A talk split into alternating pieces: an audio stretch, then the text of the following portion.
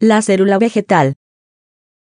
Probablemente, una planta sea vista como un organismo simple con una composición celular mucho menos compleja que la de un animal, pero te sorprendería saber que una célula vegetal es capaz de realizar un proceso único para la vida, la fotosíntesis.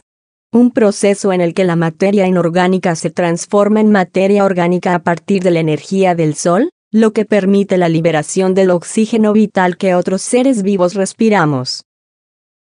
Una célula vegetal es eucariota, es decir, tiene un citoplasma y un núcleo diferenciado envuelto por una membrana.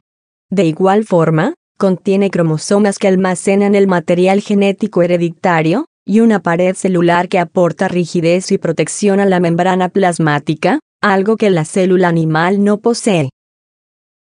La célula vegetal está conformada por varias partes que cumplen funciones específicas para el desarrollo de la planta, pero al mismo tiempo coadyuvan en todos los procesos que se llevan a cabo.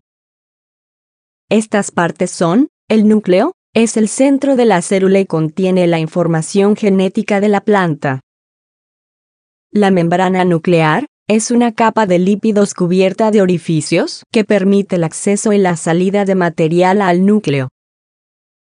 La membrana plasmática es la capa que envuelve a toda la célula y también exhibe pequeños orificios donde se efectúan intercambios entre la célula y el exterior.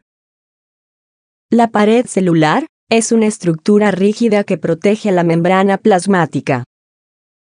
El citoplasma es todo lo que se encuentra entre la membrana plasmática y el núcleo, entre ello, los organelos, estructuras que realizan procesos bioquímicos necesarios para la planta.